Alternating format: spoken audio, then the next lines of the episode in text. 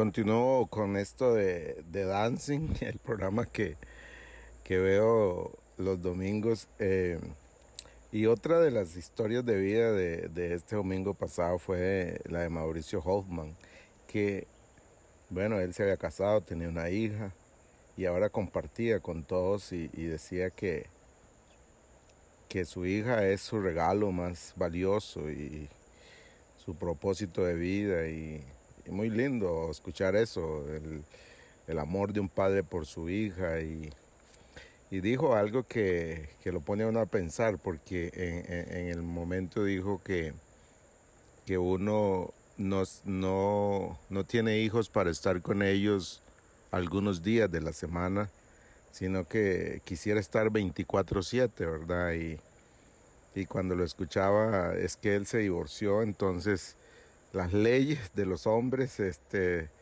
establecen que, que los papás divorciados pues eh, tienen tales días para poder ver a su hijo. Es, un asunto que construimos nosotros los hombres y que dañamos mucho, pero bueno, Mao no puede ver a su hija todos los, todos los días.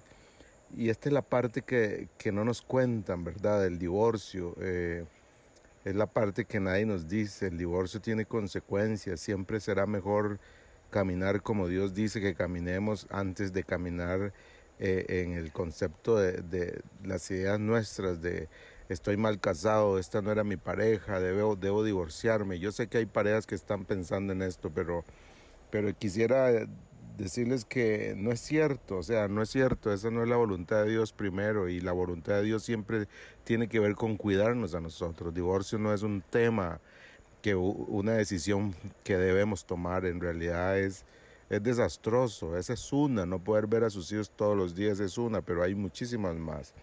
Y, recuerdo la discusión de los discípulos con Jesús o la conversación que tuvieron hablando de divorcio y le preguntaron a Jesús, ¿verdad? Y Jesús, Jesús dijo, o sea, no, el divorcio nunca ha estado incluido en, lo que, en la voluntad de mi papá porque claramente la voluntad de Dios siempre es mejor. Y entonces decía, decían ellos, Señor, pero entonces, ¿qué pasa? Uno se puede divorciar con la esposa por cualquier cosa. Y Jesús dijo, no, no, no, no, pero entonces ellos dijeron, pero Moisés, usted lo puede leer detenidamente en Mateo 19, pero decían ellos, pero Moisés permitió divorcio y él dijo, por la dureza del corazón de ustedes, pero mi papá nunca dio esa posibilidad.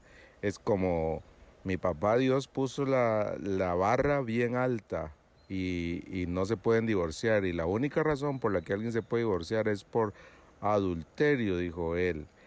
Pero no se puede volver a casar. Y cuando ellos escucharon eso, entonces ellos dijeron estas palabras. Entonces los discípulos dijeron, estoy leyendo Mateo 19:10, si así son las cosas, será mejor no casarse. Y entonces Jesús les dice, no todos pueden aceptar esta palabra, dijo Jesús. O sea, no todos pueden tomar la decisión de, de no casarse solo aquellos que reciben la ayuda de Dios. Algunos nacen como eunucos, a otros los hacen eunucos y otros optan por no casarse por amor al reino del cielo. El que pueda que lo acepte. Lo que está diciendo Jesús es no todos pueden quedarse sin casar, porque eso es capacidad solo la puede dar Dios y entendemos o conocemos gente que deciden vivir sin pareja por toda su vida pero se dedican a las cosas de Dios o ese tipo de cosas, pero no a todas las personas se le da ese poder. Y la mayoría de las personas necesitamos casarnos, vivir casados. Entonces, eh, no le crea al diablo que eh, la opción del divorcio es una posibilidad. Si usted ama a Dios, quiere honrar a Dios y el divorcio no está incluido. Un abrazo.